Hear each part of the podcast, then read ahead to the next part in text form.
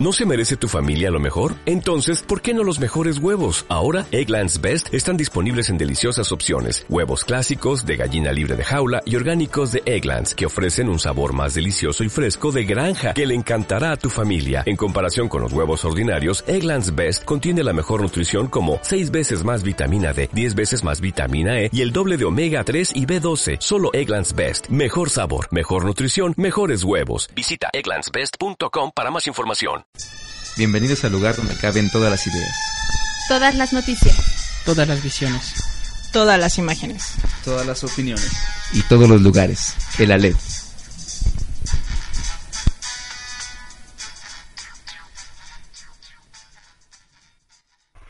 Hola, ¿qué tal? Buenas tardes, queridos alepnautas. Qué bueno que nos sintonizan una vez más. El día de hoy tenemos un tema muy interesante. Vamos a hablar sobre el cine y cómo se ha utilizado el cine para explicar temas políticos o temas que son propiamente de las relaciones internacionales. Pero antes de empezar, le quiero dar la bienvenida a los locutores que nos acompañan el día de hoy. Está Carlos. Saludos desde el sauna de la cabina. Y un veterano del micrófono, Héctor Herrera. Siempre su venganza con este tema. Un gusto como siempre, bienvenidos a la emisión del día de hoy. Y bueno, empezamos esta emisión dando una vuelta al mundo en cinco minutos. La vuelta al mundo.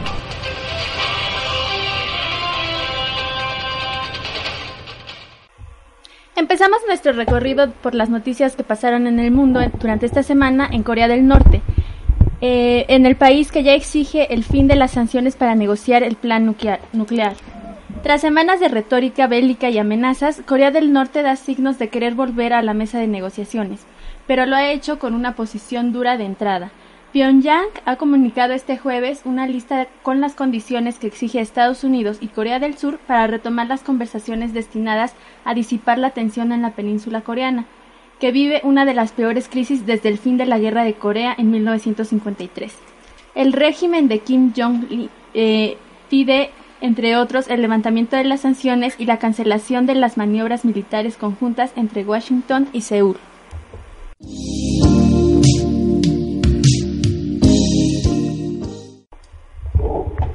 Australia distingue a héroe sueco del holocausto nazi. Australia concedió su primera ciudadanía honoraria al fallecido diplomático sueco Raoul Wallenberg, quien salvó a miles de judíos húngaros del holocausto durante la Segunda Guerra Mundial. La primera ministra australiana, Julia Gillard, dijo que su país estaba honrado por reconocer a Wallenberg. La distinción se entregará formalmente el próximo mes. Durante su estancia en Budapest, Wallenberg emitió documentos de viajes suecos llamados Shoot Pass a por lo menos 20.000 judíos y alojó a otros en lugares seguros para protegerlos de los nazis. Hungría, Israel, Canadá y Estados Unidos también han otorgado esta distinción a Wallenberg.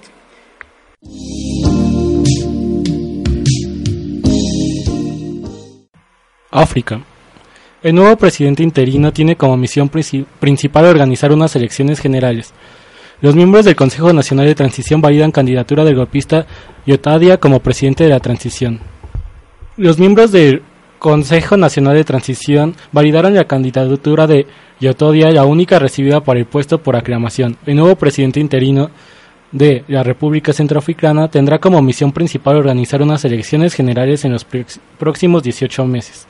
Yotodia afirmó que no se presentará a los citados comicios, como recogen los acuerdos alcanzados en la Libreville el pasado mes de enero.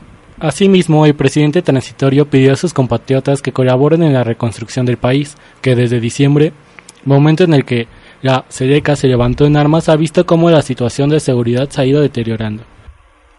Y bueno, con esto concluimos la vuelta al mundo en cinco minutos y nos vamos directo a una trivia. Tri. Fi. Trivia. Contesta y gana. Trivia. En esta ocasión tenemos un ejemplar del libro Teorías del Discurso, Antología, de María Susana González Reina. La publicación es una cortesía de la Facultad de Ciencias Políticas y Sociales de la UNAM para la primera persona que conteste correctamente cuál es el nombre de la película dirigida por Steven Spielberg en 1993 y que retrata las condiciones en que se vivían los campos de concentración judíos de la Alemania nazi. El filme fue protagonizado por Liam Neeson. El ganador deberá recoger el premio en la Facultad de Ciencias Políticas y Sociales de la UNAM de lunes a viernes en un horario de 10 de la mañana a 7 de la tarde. Y ahora pasamos a una pausa musical, escucharemos Guten Tag de Wir sind Helden y regresamos.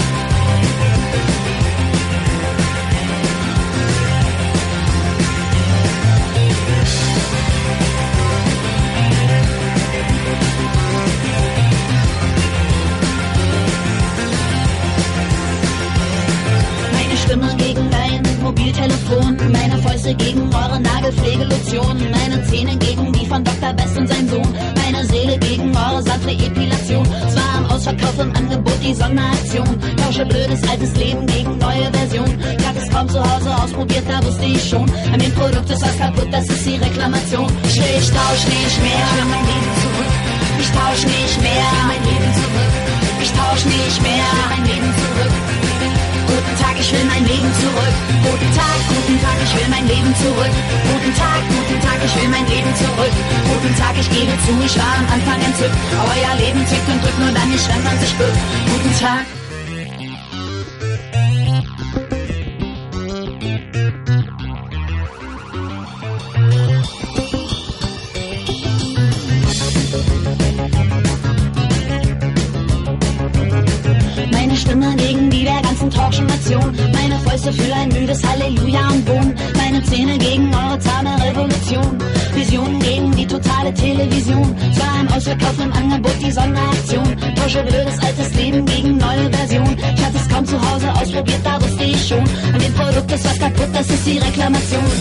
Will, ich nicht mehr. Mein Leben zurück. Ich tausch nicht mehr. Mein Leben zurück. Ich tausch nicht mehr. Mein Leben zurück. Guten Tag, ich will mein Leben zurück. Guten Tag, guten Tag, ich will mein Leben zurück. Guten Tag, guten Tag, ich will mein Leben zurück. Guten Tag, ich gebe zu, ich war am Anfang entzückt. Aber euer Leben zückt und drückt nur dann nicht, wenn man sich bückt. Guten Tag. Mobiltelefon. Und sein Sohn. Sonderaktion. Das ist die Reklamation der ganzen deutschen Nation.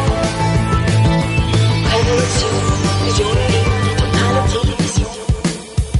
Es war ein Ausverkauf im Angebot, die Sonderaktion. Tausche blödes altes Leben gegen neue Version. Ich hatte es kaum zu Hause ausprobiert, da wusste ich schon. In dem Produkt ist was kaputt, das ist die Reklamation. Ich will, ich tausch nicht mehr. Ich tausch nicht mehr. Ich tausch nicht mehr. Tausch nicht mehr. Mein Leben zurück. Ich tausch nicht mehr. Mein Leben zurück. Ich tausch nicht mehr. Mein Leben zurück. Ich tausch nicht mehr. Mein Leben zurück. Guten Tag, ich will mein Leben zurück. Guten Tag, guten Tag, ich will mein Leben zurück. Guten Tag, guten Tag, ich will mein Leben zurück. Guten Tag, ich gebe zu, ich war am Anfang entzückt. Aber euer Leben zählt und drückt nur dann nicht, wenn man sich bückt. Guten Tag. Guten Tag. Guten Tag. Guten Tag. Guten Tag. Comunícate con nosotros. Escríbenos al correo en la y visita nuestro blog www.elalevcomunicaradio.blogspot.com. Pásale, güerita, ¿qué le damos? Hay de buche, nana y suadero. La canasta de surtida. Datos interesantes en materia económica, política y social del mundo. En esta ocasión en la canasta de surtida les vamos a presentar 10 de las películas que manejan el tema de política y que han sido de las más taquilleras en Estados Unidos. En primer lugar tenemos la película El Político, eh, filmada en 1949, que se basa en la novela de Robert Penn Warren para narrar magistralmente el ascenso y la caída de un hombre sin escrúpulos cuya capacidad oratoria es su mejor cualidad. En segundo lugar se encuentra la película Teléfono Rojo, Volamos hacia Moscú, de 1908 1964, que trata, eh, que fue dirigida por dos directores, Kubrick y Scheller, y que hacen gala de, la descomunal, eh, de su descomunal talento en una parodia en la que un general ordena, en un ascenso de locura, un ataque aéreo nuclear por sorpresa contra la Unión Soviética. En tercer lugar tenemos la película Todos los hombres del presidente de 1976, que narra la historia de dos jóvenes periodistas del Washington Post que comienzan a investigar el alineamiento del cuartel general del Partido Demócrata en Washington. Sus descubrimientos desencadenan el llamado caso Watergate. En cuarto lugar está la película El candidato, filmada en 1972, que trata la historia de un abogado joven e idealista que comienza su carrera hacia las elecciones presidenciales diciendo todo lo que piensa, ya que sabe positivamente que no tiene ninguna oportunidad de ser elegido. Nada importa, solo lo único que cuenta es el poder. En quinto lugar está la película Ciudadano Bob Roberts de 1992, en la que el cantante de folk Bob Roberts anuncia su candidatura al Senado de los Estados Unidos por el estado de Pensilvania. La campaña electoral resulta ser una trama con fines económicos, racistas y militares. En, el- en la sexta posición tenemos la película El desafío, Frost contra Nixon, filmada en 2008, y es una adaptación de la obra teatral de Peter Morgan sobre la serie de entrevistas del periodista David Frost que hace al presidente Nixon. Durante los tres años que siguieron a su salida de la Casa Blanca, Nixon permaneció en silencio. Sin embargo, en 1977 acce- accedió a conceder una única entrevista que le retrató para, para la historia. En la séptima posición está La Tapadera, filmada en 1976. Es una evocación irónica y amarga de la famosa Casa de Brujas de Hollywood. La película fue realizada por profesionales que habían estado en las listas negras. El director es Martin Reed, el gui- guionista Walter Bernstein y algunos actores como Herschel Bertra. Es quizá esta la película una de las más grandes de las más grandes productoras, la Columbia Pictures, que denunció esta cacería de brujas. En número 8 tenemos la película Agenda Oculta, filmada en 1990, que realiza uno de- los mejores trabajos del director Ken Loach. En esta historia está ambientada en Belfast y deja de manifiesto la posición de los derechos humanos cuando un gobierno pone su maquinaria en marcha. En penúltimo lugar está la, la película The Contender, eh, filmada en el año 2000, en donde una eh, donde se interpreta a una senadora de impecable carrera política cuya vida se desmorona al salir a la luz sus secretos de juventud cuando su nombre es elegido para ser la vicepresidenta de Estados Unidos. Su carrera se derrumba cuando se descubre que participó en fiestas sexuales en sus años de juventud. Por último, una película recomendable que habla sobre política se llama El ala oeste de la Casa Blanca. Y en realidad no fue una película como tal, sino más bien una serie que duró desde 1999 hasta 2006. Eh, tras siete temporadas y cuatro años seguidos ganando el premio Emmy a la mejor serie dramática, narra el día a día del presidente de los Estados Unidos, un personaje ficticio llamado Jet Bartlett, así como también de su equipo de colaboradores dentro de la Casa Blanca. Y con esto cerramos las 10 películas más taquilleras que han hablado sobre política y nos vamos directamente a nuestra sección Cinema Lef. Otra visión de la realidad. Cinema Aleph. Hoy inauguramos una nueva sección de nuestro programa, Cinema Aleph, y para ello hemos elegido una película la cual ha sido muy controvertida tanto por sus tintes políticos como comerciales. Argo. Película estadounidense del año 2012 dirigida por Ben Affleck, ganadora de la estatuilla a la mejor película en la edición de los Oscar número 85, celebrados el 24 de febrero de 2013, es una dramatización de la participación del ex- exagente de la CIA, Tony Méndez, en el rescate de seis diplomáticos de los Estados Unidos, durante los primeros meses del suceso histórico llamado la crisis de los rehenes en Irán se desarrolló en un periodo de 444 días, durante el cual el nuevo gobierno surgido tras la revolución iraní tomó como rehenes 66 diplomáticos y ciudadanos de los Estados Unidos de América. Dicho episodio empezó el 4 de noviembre de 1979 y duró hasta el 20 de enero de 1981. La trama del filme se centra en cómo seis diplomáticos escapan y se esconden en la casa del embajador canadiense Kenneth Taylor. Con la situación de los prófugos mantenida en secreto, el Departamento de Estado comienza a explorar opciones para sacarlos de Irán. Es cuando el especialista de la CIA, Tony Méndez, señala las debilidades fundamentales en todas las propuestas, pero no encuentra una alternativa hasta que se le ocurre una idea cuando ve la batalla por el planeta de los simios en la televisión. Crear una tapadera en la que los fugados son cineastas canadienses explorando locaciones exóticas en Irán para una película de ciencia ficción similar. Haciéndose pasar por un productor de Argo, Méndez entra en Irán vía Turquía y se reúne con los seis fugitivos proporcionándoles pasaportes canadienses y amplia información sobre sus identidades falsas para ayudarlos a engañar los controles de seguridad del aeropuerto.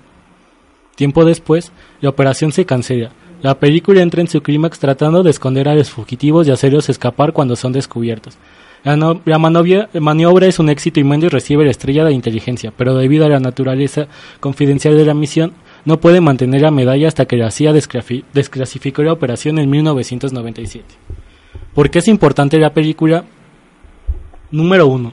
Nos demuestra la gran relevancia que tiene la misma industria cinematográfica estadounidense a nivel mundial, incluso teniendo el poder de ingresar dentro de las movilizaciones que se desenvolvían en la revolución de aquel año de 1979 en Irán. 2. Como es costumbre, la influencia del gobierno estadounidense es representada de forma grandiosa y mesiánica ante el mundo, mostrando una visión monocromática de los pueblos, donde los iraníes son, son simbolizados en un retrato poco realista y muy violento, es decir, generali- generalizan a la población. En la entrega de los premios Oscar se pudo constar la mancuerna gobierno soft power estadounidense a través de su industria fílmica.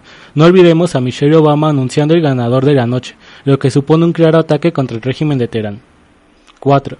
El embajador de Canadá en Irán para aquella época, Ken Taylor, responsable de refugiar a los seis estadounidenses, se ha quejado porque se minimiza el rol de su país para exaltar a Méndez y a la agencia secreta estadounidense. Número 5. En Occidente, a la película se le han endilgado varios errores técnicos e imprecisiones históricas. 6. No es sorpresa que cintas que hablen sobre la guerra y cómo los ciudadanos estadounidenses dan su vida por la libertad, de mercado y la democracia de unos cuantos sobre los demás, sea premiada con el premio mayor de la industria cinematográfica estadounidense. Haciendo hin- hincapié en películas que demuestran esto, se pueden nombrar títulos como The Hard Locker, Zona de Miedo, la cual nos cuenta cómo viven día a día los soldados de la Tierra de la Libertad en Irak, y Pelotón, aquella película crítica sobre la invasión a Vietnam. Es por ello que debemos reflexionar y preguntarnos, ¿está el cine de ficción obligado a narrar los hechos tal como ocurrieron? Sabiendo de antemano que siempre habrá una visión homogeneizante, en todo caso, ¿no existe acaso el documental como género ideal para ello? Seamos sinceros, no basta la advertencia basada en hechos reales. Vamos a una pausa musical, escucharemos Is Das So del grupo Sin Helden y regresamos para la Torre de Babel.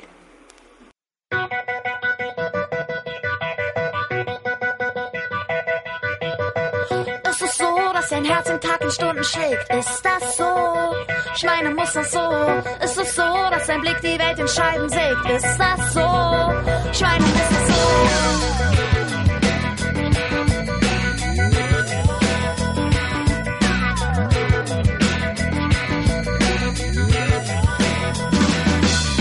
Muss steinig sein, du musst gepeinigt sein, du musst verrückt sein, solltest du dir zu schnell einig sein. Trotz jede Lücke, Mücke, box dich groß und bück dich klein.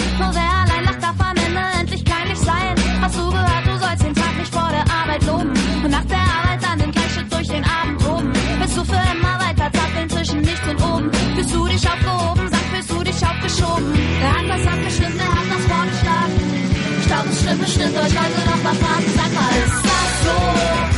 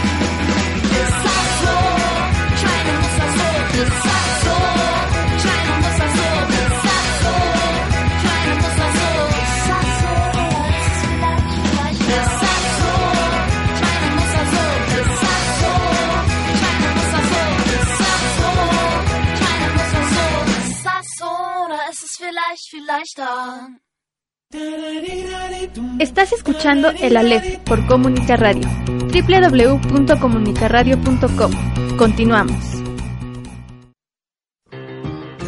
En la torre de Babel.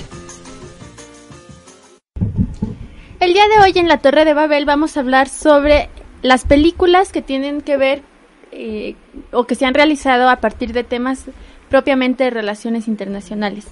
Es indudable que la política es uno de los temas más recurrentes en el cine, ya sea que tengan explícitamente el tema o que de alguna manera eh, la película trate de imponer alguna ideología o presentar ciertas críticas a algún régimen. Algunos de los temas que han impactado en el cine pues obviamente están eh, las crisis económicas, las guerras y los eh, derechos humanos principalmente.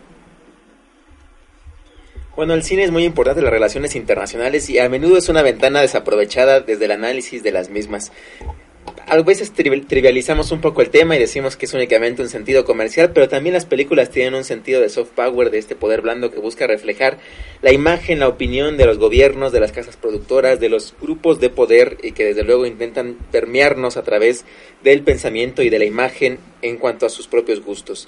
Eh, creo que uno de los temas más importantes del cine en la actualidad es la forma en la que se abordan, por ejemplo, los conflictos bélicos y a menudo nos retratan esta visión a veces estereotipada de la realidad. Los buenos contra los malos y siempre vemos a los poderosos Estados Unidos, por ejemplo, venciendo a los malvados que en su tiempo fueron, por ejemplo, los soviéticos en la Guerra Fría, los alemanes nazis en la Segunda Guerra Mundial y en la actualidad esta idea de los árabes y el terrorismo asociado a este grupo étnico.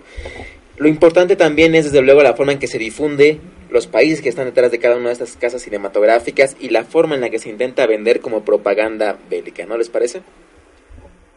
Sí, definitivamente el cine es uno, bueno, el cine como la televisión, como todas estas producciones visuales, son una forma de influir eh, incluso en la opinión pública, de crear una conciencia, una ideología y justamente algunas veces las películas son utilizadas para crear conciencia o para crear eh, un punto de vista específico sobre algún tema. Y los temas eh, más recurrentes como eh, la lucha por los derechos civiles, políticos, derechos humanos o las guerras son de los temas más importantes que se impactan en el cine. Pero también, bueno, yo por ejemplo iba a poner el caso, el caso del cine eh, que se hace en Estados Unidos, uno de los temas recurrentes son la migración, la migración y justo la frontera entre México y Estados Unidos.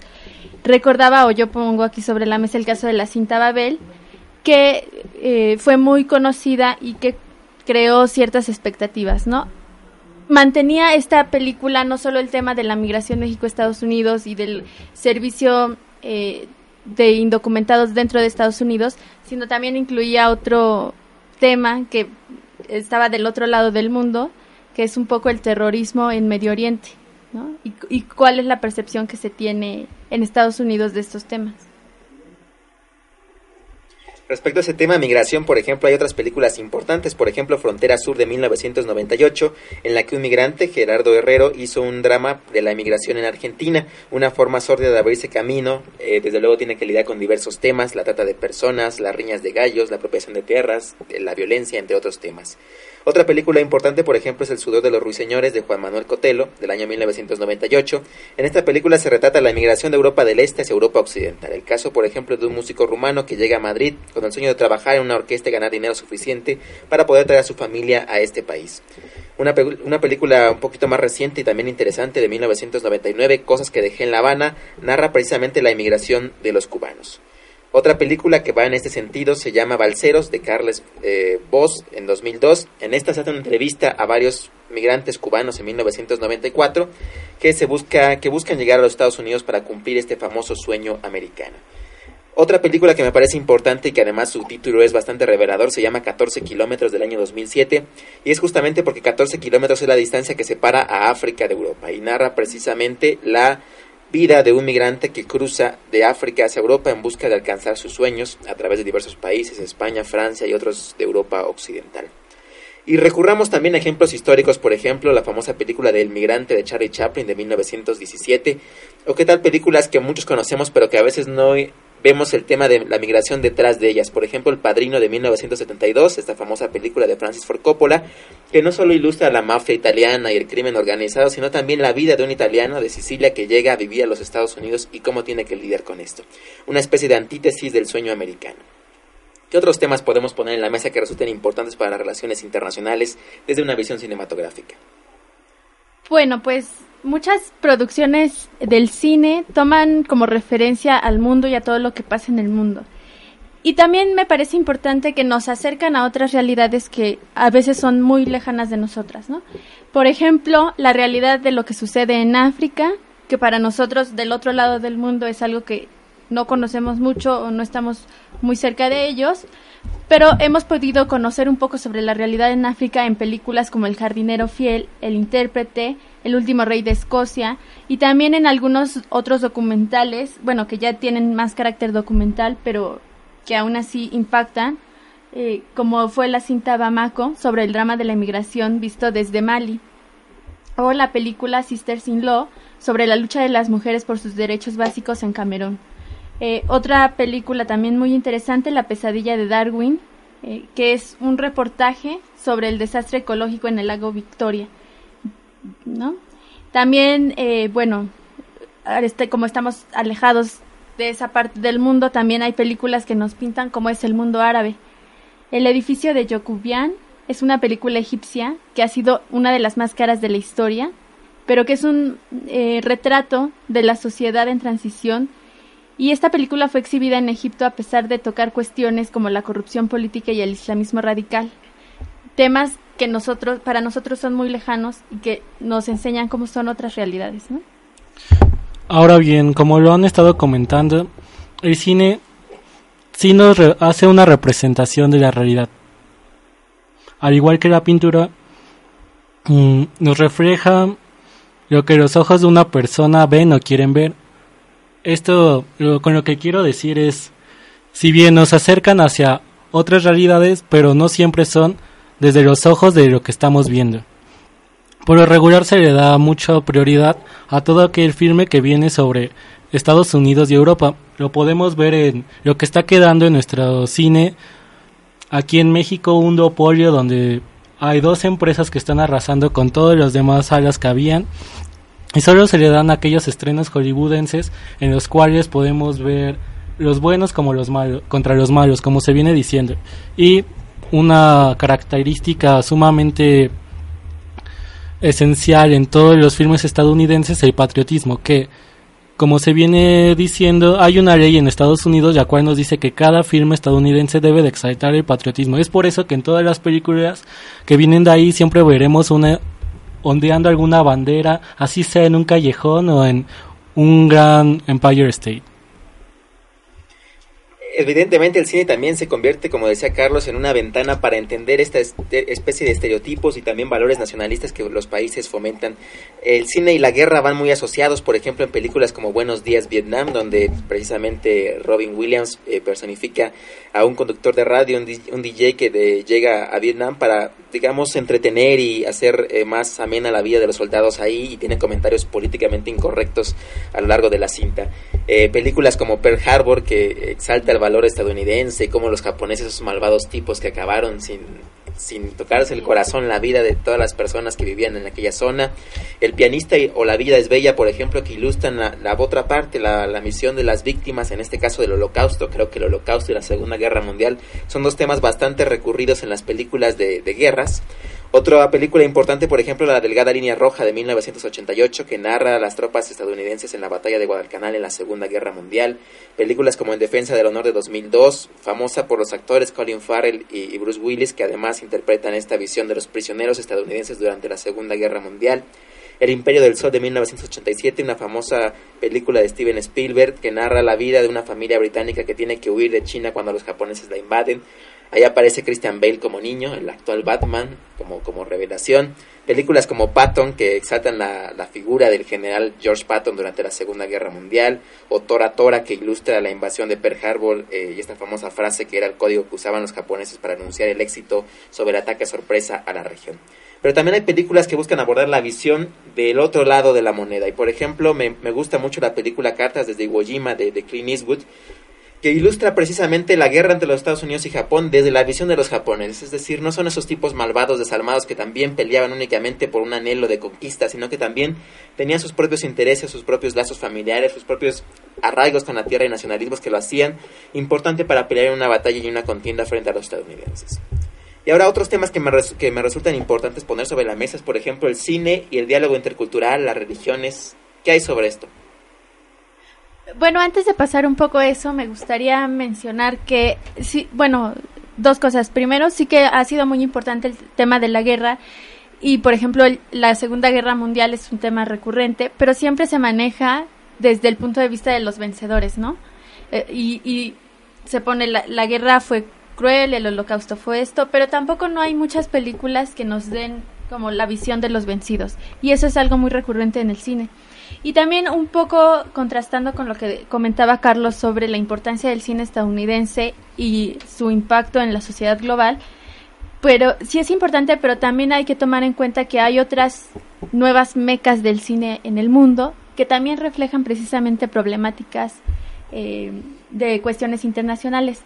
Yo pongo aquí ejemplos eh, en el caso de Latinoamérica, por ejemplo, la producción que se dio entre Argentina, Brasil, Chile y Perú, también un poco con ayuda de Estados Unidos, pero digamos fue una producción conjunta de la película Diarios de Motocicleta en 2003, que narró la historia de Ernesto Che Guevara em, desde que descubre su vocación no solo como médico, sino como activista político. Me parece importante.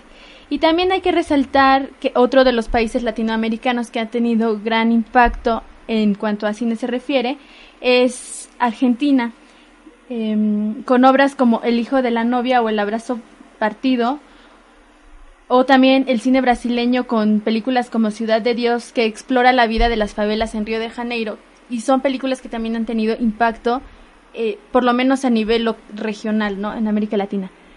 También hay que destacar que hay otras zonas en el mundo que también están haciendo cine. Y me gustaría resaltar la parte de el, cine indio con Bollywood, que es eh, una de las nuevas mecas del cine, ¿no? Y que tiene gran impacto en Asia. Eh, los centros de producción indios sirven sobre todo para entretener, pero también tienen obras interesantes que permiten analizar la realidad eh, desde otro punto de vista fuera del estadounidense. Tienen películas, por ejemplo, como Lagan, que relata un conflicto antiguo entre las relaciones con la potencia colonial o sea, entre India y Gran Bretaña, que aunque ya es un evento pasado, sigue estando presente dentro del imaginario colectivo indio. Eh, otra región que tiene un cine sorprendente y un desarrollo cinematográfico importante es el sureste asiático. Y de ahí han salido obras como uh, Apocalypse Now, El Cazador, El año que vivimos peligrosamente, The Killing Fields, eh, es decir, varias películas que no pierden el interés y que, no, y que siguen denunciando temas importantes desde el otro lado del mundo y que son producciones que no necesariamente tienen la visión que siempre nos impone Estados Unidos de que ellos son los vencedores en todo, ¿no? La diferencia que debemos de hacer aquí es que el mismo Bollywood, si nosotros fragmentamos la palabra, sabemos cómo viene mecánicamente o ideológicamente hacia dónde quiere tirar. Bollywood no es tanto que quiera dar a conocer la visión de, de los pobladores que allí viven, sino lo que los mueve es el mercado. No es que no existan películas acerca de los temas, sino el mismo mercado es el que no quiere o dar difusión o que salgan a la luz porque no trae la retribución económica que el mismo cine estadounidense o europeo es el que les puede llevar a cabo. En este caso, para cuestiones de que como comentaban de la Segunda Guerra Mundial.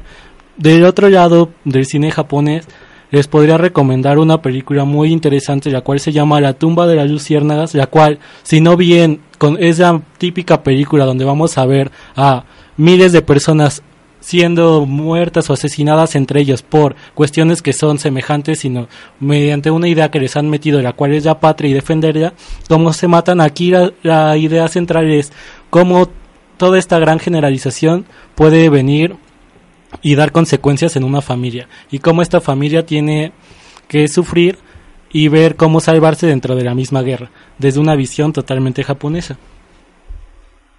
Me gustaría abordar por último el eje cultural del cine y, y, el diálogo intercultural y las etnias, por ejemplo, que muestran a veces este proceso de expansión y conquista, por ejemplo en Estados Unidos, que resulta muy enigmático, el caso del último de los moicanos de 1992, que no, muestra el avance de los ingleses en territorio norteamericano y la muerte de los indios estadounidenses. Películas, por ejemplo, más recientes como Generación Robada de Australia de 2002, que trata la historia verídica de Molly Craig, una niña aborigen que es llevada consigo y su hermana menor y además su prima en una huida de la institución eh, gubernamental establecida como parte de una política orientada a instruir a los niños aborígenes, en la que el gobierno, digamos, secuestra a los niños aborígenes para adoctrinarlos y hacerlos más occidentales, no me gusta el término, pero digamos bajo este esquema de valores, de creencias y, y de propio de propio marco gubernamental y que busca proyectarlo. De la misma forma, me parece también importante lo que el cine puede hacer para fomentar el diálogo entre las diversas culturas. Eh, un esfuerzo que hizo la UNESCO hace pocos años, en 2004, fue una serie de cinco cortometrajes llamados En el mundo a cada rato, en el cual se narra la actitud de diversos niños frente a temas para reflexionar en el mundo. Uno en particular que me llama mucho la atención es Vinta y la gran idea, que recomiendo bastante, lo pueden encontrar hasta en YouTube. La idea de una niña que vive en el este de, Euro del este de África y que tiene que digamos, no se las cuento porque vale la pena verla, pero tiene que ver con el tema del diálogo intercultural y cómo también perciben desde otra parte del mundo a quienes nosotros consideramos como el único mundo que tenemos. El cine y la historia sería importante, el cine y el contrabando, el cine y el crimen organizado, el, el cine y el diálogo intercultural, el cine y la guerra, muchos son los temas que abordan las relaciones internacionales y que aborda además el cine, con una visión a veces bastante detallada, a veces muy estereotipada y que desde luego afecta a la forma en la que vemos el mundo. ¿Y qué podemos decir para concluir con este tema? Ahora bien, el cine también está dando a un tema en boga que es el medio ambiente. Para ello podríamos hablar acerca de bastantes películas, pero algunos temas o títulos que me gustaría recomendar sería del director de cine japonés Hayao Miyazaki, de el cual es el responsable de los estudios Ghibli. A pesar de que sus películas son en dibujos animados, traen una gran reflexión acerca de cómo debe de ser esta relación hombre-hombre, hombre y naturaleza, y meten una visión más allá del mismo culto japonés, el cual es la relación con el mundo espiritual y el mundo espiritual de la naturaleza. Bueno, pues por último podríamos decir que el cine es un instrumento sin duda único de comunicación y de expresión y que en este sentido ha sido utilizado para eh, promover eh, algunas ideas, para generar opinión y también para entretener. Eh, hay que recordar que, bueno, antes el cine era, había un monopolio en el cine y en el cine eh, se decía qué es lo que se tenía que pensar, qué es lo que se tenía que hacer, pero hoy en día en un mundo cada vez más interconectado, pues hay muchas formas de hacer cine. Están los documentales, están el cine independiente que también presenta eh, temas muy interesantes para analizar. Lo importante aquí sería que el cine nos sirva no solo para entretenernos, sino para que también nosotros tengamos conciencia de qué es lo que está pasando a nuestro alrededor. Como decía Héctor, no es, no es el único mundo en el que conocemos, ¿no? sino de que hay muchos mundos. Conocerlo, saberlo, analizarlo, pensarlo, tener conciencia de ello y bueno, eh, a partir de ahí empezar a generar nuestras propias opiniones sobre lo que está pasando en la realidad internacional. Y bueno, para concluir me gustaría decir que el cine es importante en las relaciones internacionales en la medida en que también forma una imagen. Y a veces la imagen justifica las acciones. Desde el pensamiento crítico, por ejemplo, se ha abordado esta visión. El discurso es importante porque el discurso sirve para legitimar las acciones. La creación de estereotipos, la creación de acciones bélicas. Estos objetivos encaminados a cierta estrategia, a cierta acción de un Estado, a veces son justificados desde el marco del cine, de la literatura, de este llamado soft power, un poder blando, cultural, lo que los geopolíticos llaman, por ejemplo, la, la geopolítica popular aquella que consumimos de manera diaria, de manera involuntaria y a veces también sin darnos cuenta. Consumimos el discurso que nos venden sobre lo que es correcto, lo que es incorrecto, cómo deben ser vistos los árabes, cómo deben ser vistos los rusos, esos malvados rusos durante la Guerra Fría. Basta analizar las películas de James Bond que fueron bastante vigentes en el marco de la Guerra Fría. Los enemigos eran soldados soviéticos o malvados rusos científicos que además eran asociados a esta idea del comunismo eh, y que incluso nos vendieron. Baste ver también el santo, por ejemplo, como los malvados científicos alemanes que además hacían esta, esta analogía. La ciencia es tan mala que los científicos deben ser los villanos detrás de, de todo intento por conquistar el mundo que va permeando en la sociedad y la va transformando. Pero con esto terminamos la Torre de Babel y vamos a una pausa musical. Seguimos escuchando música del grupo alemán Via Singelden y ahora vamos a escuchar la canción que se llama Die Nacht.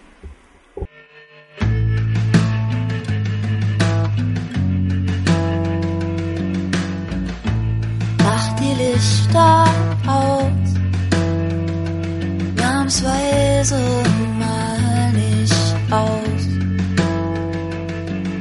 Stell dich zu mir hier ans Fenster und schau in die Nacht hinaus. Siehst du, der Mond hat sich ein Fernglas gebaut, mit dem er nachts in unser Schlafzimmer schaut. Wer hätte das gedacht, dass der Mond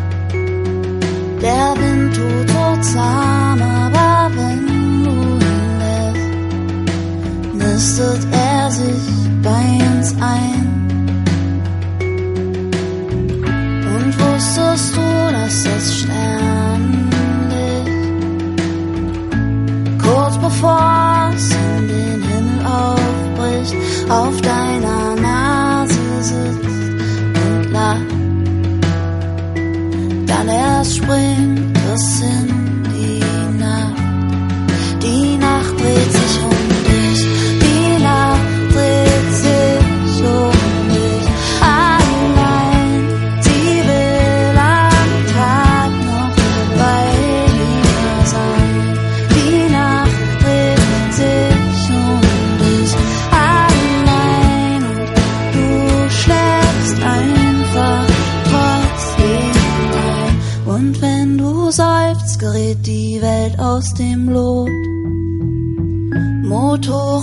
olsam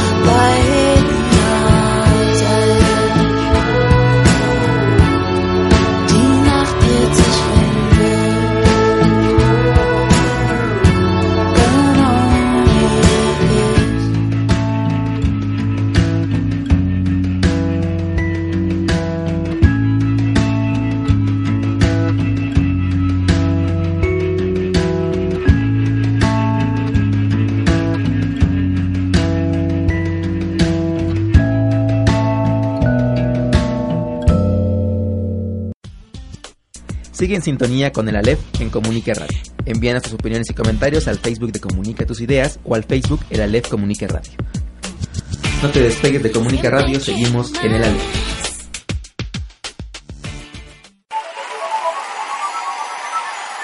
De cultos y parranderos.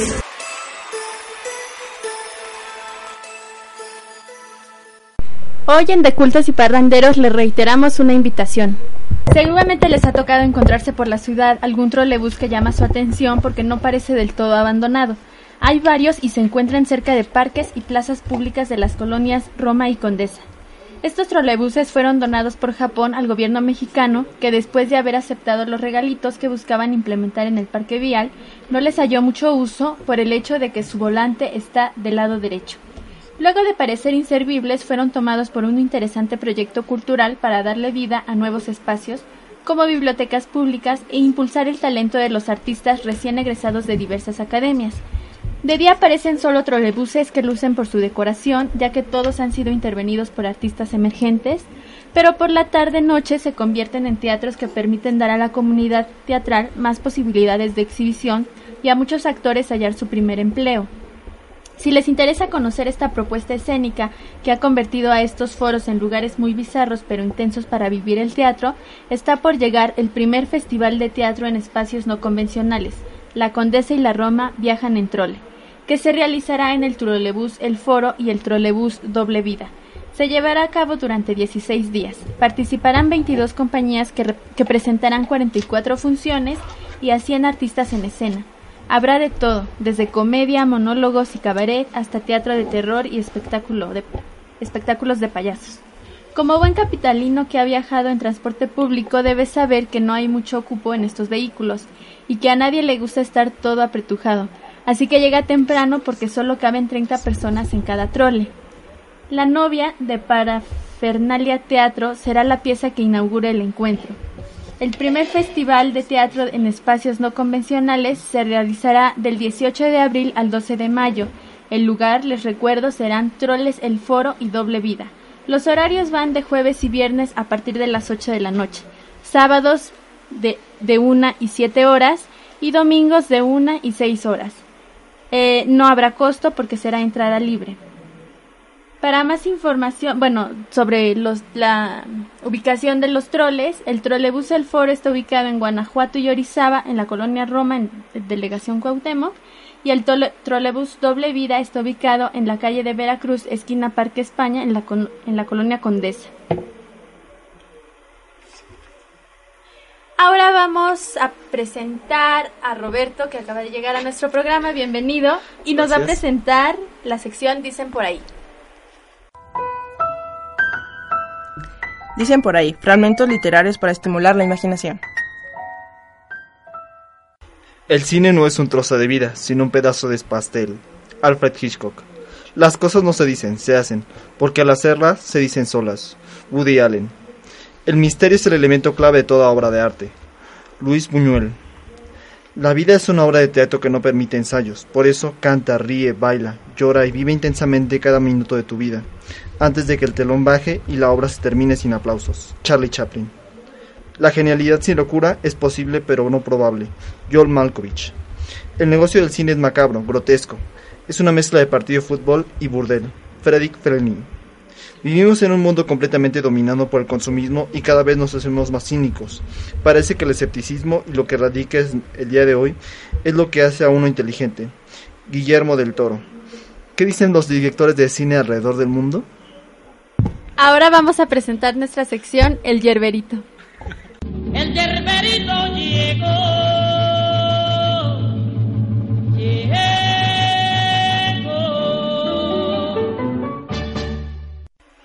Un cuento entre la realidad y la ficción. Antes de ver el amanecer, siempre caerá la noche. Durante la mañana de un día a mitad de semana de aquel distante año, cuando sentí un pequeño malestar en el corazón y amargura en mi persona, debido a que sin saber por qué, nuestro gran querer, en lugar de acercarnos, tú y yo, nos estamos alejando, diluyendo, despidiendo, cerrando las posibilidades para entrelazar una serie de sucesos alegres que nos llevarían a esa especie de mantra llamada felicidad. No fuimos culpables, tampoco tomamos una tangente, y mucho menos no congeniamos. Simplemente estamos enamorados, pero en estos momentos es como si viviéramos en planetas distantes, y por ello prefiero alejarme primeramente para evitar que lo nuestro, tú y yo, nosotros, debamos separarnos definitivamente. Esa no es la razón por la cual mejor te digo, lo escribo, me dices. Hasta luego, tengo el presentimiento de que estaremos juntos. Existirá el día en que coincidiremos, el momento en que nuestras naves intergalácticas se crucen en el mismo tiempo espacio otra vez y comprendamos que en realidad nunca nos mudamos del mundo que compartimos. Mientras tanto, el orbe sigue girando, México con más de 50.000 muertos en su dichosa, guerra contra el narco, Estados Unidos de Norteamérica a punto de entrar en recesión y como consecuencia contaminar un- una vez más a sus aliados capitalistas, aquellos que creen poseer el derecho divino de ser los explotadores de personas que tú y yo conocemos, que podríamos conocer y de muchas otras que no hemos llegado a ver. Sin embargo, coexisten en nuestro entorno. Ellas, al igual que nosotros, pueden llegar a pensar que su vida es una infamia. No obstante, ese grupo de personas son las que han hecho de su vida como tal una injusticia. Las revueltas en Londres, Manchester, Bristol y Liverpool cuentan con más de 600 detenidos y pensar que todo inició porque el aparato represivo de ese estado confundió a una persona de color, vangloriado racismo, como un delincuente puro. Obviamente, la sociedad no pudo contener la impotencia y el gobierno resolvió a través del garrote de 16.000 policías comúnmente nombrados autoridades garantes de la paz social. América Latina y el Caribe, espacio que nosotros compartimos, cada día se va difuminando. Este lugar de mosaicos presenta cada vez mayor corrupción, violencia, pobreza e no reconocimiento del pluralismo dentro de sus estados y por lo mismo la menor atención posible para sus pueblos originarios. Educación paupérrima para nosotros y para aquellos que con los que nos relacionamos y aún así junto conmigo y contigo formamos en conjunto los arquitectos destinados a diseñar el futuro de algo impreciso. Asimismo, se hallan personas que combaten lo anteriormente citado, empero el sistema hegemónico manicala la representación de imágenes y los hace ver como gorilas, anticuados, terroristas, personas peligrosas para el bienestar de nosotros. ¿Cuánto tiempo seguirá esto así? El lapso que tú, yo y ellos decidamos. Distinguidas movilizaciones masivas. En Somalia la hambruna se suma a la guerra, calles destrozadas, edificios deshechos, marcas de disparos en todas las fachadas, y gente muriendo a costa de problemas que no son de su pertenencia, sino de oligarquías quienes infieren que mientras ellas estén bien, los demás lo estarán. Son aquellos pequeños grupos que se acaban nombrando por antonomasia los ángeles, exterminadores de la sociedad. En Libia siguen siendo asesinados civiles a causa de ataques a instalaciones militares por parte de la OTAN. 85 seres vivientes, 33 de ellos niños que ya no podrán sonreír a sus padres, que ya no irán a la escuela como tú y yo lo hemos hecho. Son infantes que no tendrán el placer de enamorarse, de percibir una concepción diferente a invasiones, soldados, guerra y muerte. Japón sigue inmerso en una crisis nuclear, exacerbando una paranoia en torno a su alimento primordial, el arroz. Esto le ha pegado abismalmente al psique nipón, pues el hecho de saber que su sustento de vida consuetudinario podría traer radiación hacia su persona al ser ingerido les causa un colapso nervi- nervioso a, a nivel totalizante. Finalmente, la zona escolar donde estudiamos tuvo modificaciones por aquellos alumnos que se unieron e hicieron escuchar sus ideas, pensamientos, por medio de la voz que ruge como los vientos, codificada en un tono de exigencias y mejoras escolares. Un vaticino viene en marcha. El azar y los peones son los que tendrán un lugar primordial en nuestro país, quien se encuentra extraviado. Si también tú pudieras verlo. Todo se mueve y sin embargo, tú te encuentras sentada a mi lado, pensativa, en un silencio profundo y permanente en donde solo alcanza a distinguir los susurros de tu corazón. Y con esto nos despedimos del programa de hoy. Esperamos que les haya gustado. Yo me despido, soy Sonia Desiga y se despiden también. Carlos Ortega, Roberto Carlos. Y Héctor Herrera, hasta entonces. El Aleph es una coproducción de Comunica Radio, perteneciente a la Facultad de Ciencias Políticas y Sociales de la UNAM, y de Frecuencia UAM, Dirección de Comunicación Social de la Universidad Autónoma Metropolitana. Every day, we rise, challenging ourselves to work for what we believe in.